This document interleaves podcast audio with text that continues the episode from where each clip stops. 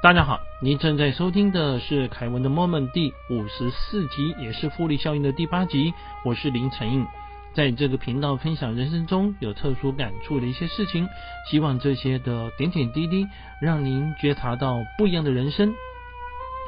在一开始要先跟大家预告，《复利效应》这本书的内容虽然还有很多精彩的地方，不过呢，呃，我会在。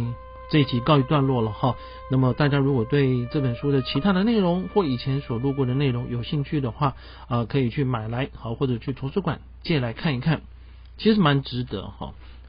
我一直认为书是最物超所值的东西，大部分的书只要几百块，你就可以获得别人很多的知识。当然哈，要这本书。是充满了智慧了哈，有的书的话也是呃简简贴贴、滥竽充数啊，所以买之前的话呢啊，先看一看、听一听啊，比如说啊像我这一系列的 podcast，就是和大家分享一些看到的特殊的书啊、事情啊或感受到啊或曾经经历过的一些事情。好，我们再回到《复利效应》这本书来，上集和大家聊过说呢，要在我们培养好的习惯之前哈。有一系列的动作，那么其中非常重要的就是说，你要有这个动力啊，去完成这样的事情。那么这个书的作者戴伦哈迪呢，他把这个动力叫做“魔”，这中文翻译成“魔”了哈。他在的书里面的原文叫做 “more”，M O，Big More。好，就是大魔啊，这个翻译成大魔。如果在投资的话，我们讲到大摩会想到摩根士丹利啊，但是在这边的话，我们讲到的是一种驱动力，让你成功的驱动力。这什么意思呢？就我们常常在做很多事情哦，其实你要有那个想做的愿望啊，然后呢有执行力才去做。但是通常来讲哦，好的习惯或者是一些成功的要素。有时候会让人家感到枯燥无味比如说，很多人都知道说我们要吸收知识，对不对？但是叫你念书，叫你考试，哎，那就很痛苦。那在这个书里面举的例子就是说呢，哈，它有点像说旋转木马一样。我们有看过那个游乐园里面的旋转木马啊，一开始的时候呢，啊，它转的比较慢，但是当到达一定程度，大家用力的去推它，推它，推它，推到一定程度的时候，哎，它就越转越快。啊，那慢慢的。它的动能再慢下来，你又得再去推它，啊，我它才能够维持这样的速度。那对我们来讲的话，培养好的习惯的动力的话呢，哈，就有点像我们刚刚所提到的推动旋转木马的力量，要能够让它动起来。那么该怎么样达到这种能够动的事情呢？这个作者呢，啊，他提了。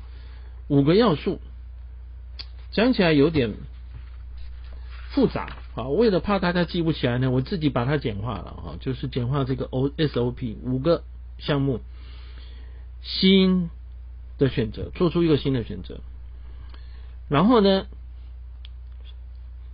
实行新的行为，养成新的习性，建立新的节奏，然后持之以恒。哎，各位其实就是新，因为哈。要培养好的习惯的话，就是要我们刚刚所提到的动作。我我再跟大家提一次哈，选择你想要做的事，好，我想要培养的习惯，新的选择。然后呢，就开始去做这件事情，叫做新的行为。那么接着的话，要让它成为你在生活中常常发生的事情，所以它是一个新的习性，重复的做。做到后来的话，就会产生一种节奏啊，这就是第四个新的节奏。然后接着呢，就不断的、不断的重复啊。我举例来讲，比如说运动好了，很多都都知道运动对身体有益，但是叫你要每天去动就很困难。诶，我有个朋友就还蛮有意思啊，他为什么想要去运动？因为他要去约会，各位。当你要去约会的时候，你是不会产生想要让自己变得更帅气啊，男生就更帅气了哈，女生更漂亮的动力呢，而且这动力还蛮强的，对不对？那怎样让自己更帅气或更美丽呢？比如说，嗯，好的身材哈，苗条的身材，我举例来讲了哈，这可能就是一个动力嘛。那么也因此，你就会开始每天做仰卧起坐，每天跑步，每天散步，每天骑脚车。那骑到后来的话呢，哈，有一些一起做的朋友变成一个习惯，持之以恒，哎。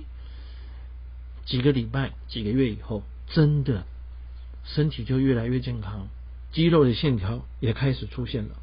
哎，这个就有意思哈。所以我们讲说啊，做一个选择，然后把它养成一个习惯，好，接着持之以恒。好，浓缩起来就这样。那书里面举了一个例子，就是呢，好，在北京奥运曾经拿下八面金牌的一个游泳的名将，叫飞鱼。麦克费尔普斯哈，当年的话，二零零八年有在看这个相关奥运比赛的朋友的话，应该印象很深。但是呢，大家知道说他很厉害，很会游泳，很快拿了很多的金牌。但是他怎么样变成飞鱼了呢？后来哈，有人去访问，那结果知道说他的教练啊叫鲍勃，鲍勃指导。这个飞鱼啊，让他锻炼了技能十二年，培养了每天该做的事情，每次啊该练习的节奏，而且呢，让他成为一贯性。那到什么地步呢？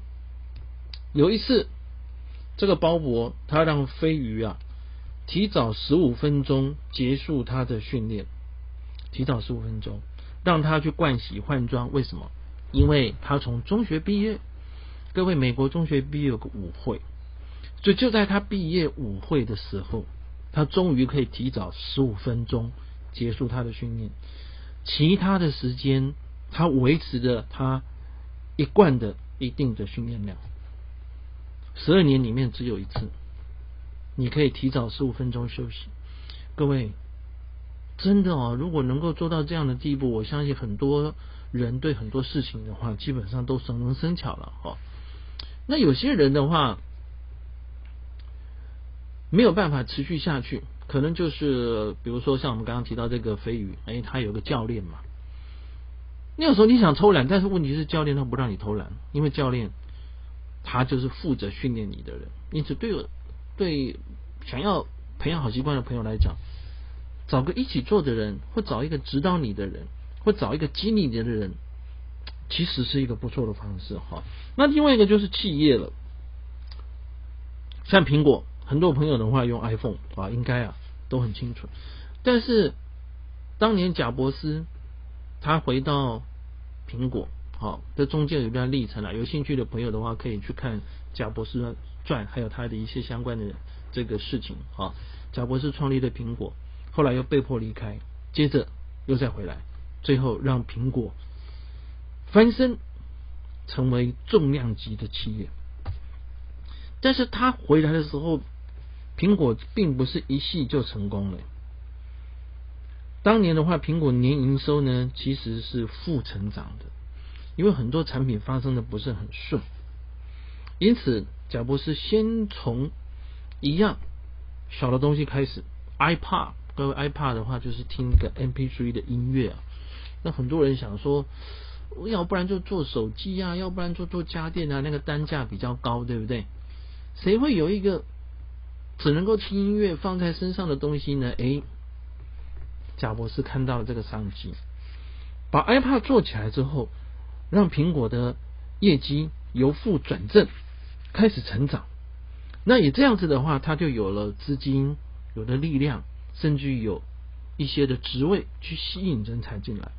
吸引这些人才，然后让他们在二零零七年推出 iPhone，后来的话推出 iPad，各位现在的苹果后面的成功，大家就已经众所周知了。所以它并不是说一步登天，一下子就变成全世界知名的企业。凡事起头难，啊，所以苹果当初的话也是慢慢的成功。那这个其实就是什么呢？呃，回顾到我们在这一集要跟大家聊的，培养一个你想要做的，能够帮助你成功的好习惯。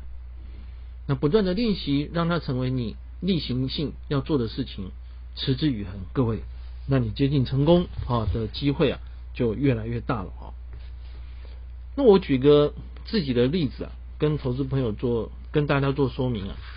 因为我的职场生涯几乎都是在证券界里面待过，以前呢也帮很多的。法人超过盘啊，包括政府的四大基金，包括财团法人，包括上市会公司、保险公司。那么在这段期间的话，每天早上起来，我就要看全世界重要的新闻。那很多人想说，哎，你怎么能够习惯呢？哈，其实啊，先前的话，我因为啊要跟广播公司连线的关系，所以。养成了每天早上六点多起来啊，就看美国股市的变化啊，然后呢啊看全世界的财经的新闻。那么后来甚至也在扩大到油价，扩大到黄金的价格啊，债券的价格，扩大到欧洲股市啊。那当天的亚洲的股市比台湾早开盘的日本、韩国，比台湾晚收盘的陆股、港股。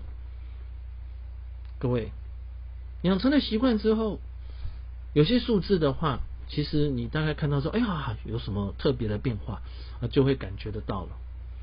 好像要做很多事情，其实当你做成习惯之后，每一天可能三十分钟到四十分钟的时间啊，就能够把我们刚刚所提到的这些资料的话。把它给记录，把它给搞定。那么这些记录呢，我通常都会保留一段时间，甚至是几年的时间，哈，因为有时候可能要过去，可能还要回去翻。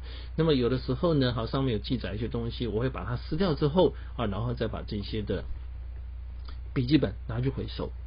因为我曾经知道说，呃，有一位我非常佩服的投资者，一个操盘人，非常厉害，他把他历年做的笔记通通。保存起来，所以他的藏书笔记的话超过千本，哇！各位，那房间需要很大了哈。我们一般人带比较不容易，哈，特别是像在台湾的，我刚刚所提到的这个投资者的话呢，哈，是老外，哇，老外的房间比较大，台湾的话房间没那么大，但是你能够保存一段时间也不错了，好，那现在的话，其实很多的记录基本上都是在电脑上面完成的。好，我们再回来说，当养成了这一些每一天看国际上面的重要财经的事情之后呢，那么有一些东西一开始我可能并不是这么了解，比如说刚刚跟大家讲，哦，从看股市，然后到看原物料，到看这个债券市场，好，甚至于后面的话，包括像汇率啊，世界各国的央行的动作，这些都会看。但是呢，对于一个要做投资人而言，其实一开始并不是这么。熟悉我比较熟悉的啊是个别公司它的产业和财务的变化，它的营收、它的获利。那你要把视野拉到这么广，一开始不容易，但是当你养成习惯之后，你看个几个礼拜，看个几个月、几年的时间下来，哎，对那些数字的话就有。有了敏感性，那你再把你每天看到的数字，跟你看到的财经新闻或后面所看到的一些讯息搭配起来，诶，慢慢的会发现说，中间其实是有脉络可循，它是有些道理的，啊，这就有意思了哈。那么这几年，呃，越来越多的人投资海外股市，随着美国股市的大涨，啊，喜欢投资美股的人越来越多。啊，我自己的话，则是在比较久以前的话，就已经开始去做投资了哈。那原因的话，就是像我刚刚所提到的，培养了长时间对国内外财经讯息的收集整理。那么这样子的话，自然对你迅速的掌握状况、了解，然后对你的收益报酬率，其实都会有帮助。那有时候一开始看不出来。但是，一段时间之后的话，效益会慢慢的展现，这就是好习惯带给我们的好处。好，因此呢，我给各位朋友的建议啊，就是呢，我们可以选择一个好习惯，在这个书里面的话，作者戴伦哈迪也提到说，比如说他起床后做什么事情，他睡觉前做什么事情。但我认为最特，但是每个人因为哦工作啦、家庭生活不太一样啦，哈啊，所以我想我就不特别的做说明了啊。但我觉得中间有一啊有有一个这个项目啊是蛮有意思的，在礼拜五的晚上，啊，他和他太太会约会。外出做一些特别的事情，六点钟的话呢，哈，两个人呢的手机的闹钟就会响起。那他们规定好，不管做什么事情都要放下，因为约会夜就要开始。每个礼拜六的话是家庭日，当天的话不工作。所以从星期五的太阳下山以后，一直到礼拜天的太阳出来，他要完全的奉献给他的婚姻和家庭，因为呢。如果我们没有建立这些界限，好像很多人在拼事业啊，特别是东方的呃东方人啊，把很多的时间放在工作、放在事业上面，但有时候反而会忽视了家庭，有时候会忽视了你旁边的亲人。我想这个是很可惜。有的时候我们觉得说我们是为了别人在打拼，但是呢，我们的家人却觉得说，在重要的时候，其实你是常常缺席的。所以我会建议我们各位朋友，安排了一整个礼拜的时间之后，一定要把一段的时间留给自己，还有自己的家人。好，谢谢各位朋友的聆听，请记得对我们的节目订阅并做评分。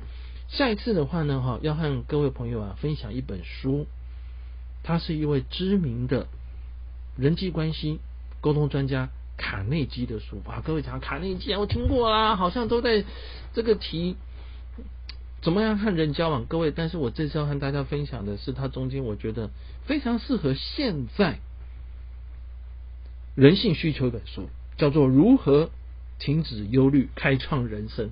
各位，这两三年以来，随着疫情的变化、乌俄战争的冲击、通货膨胀、物价居高不下。二零二二年还遇到国际股市重挫，很多人可能都陷入了焦虑。那这个时候，我们该怎么样面对自己的情绪，让生活恢复正常，甚至于能够有比以前更好、更快乐的人生呢？这就是我要跟各位朋友来做分享的。下一集会和大家来聊聊。祝各位健康平安，我们下次再会。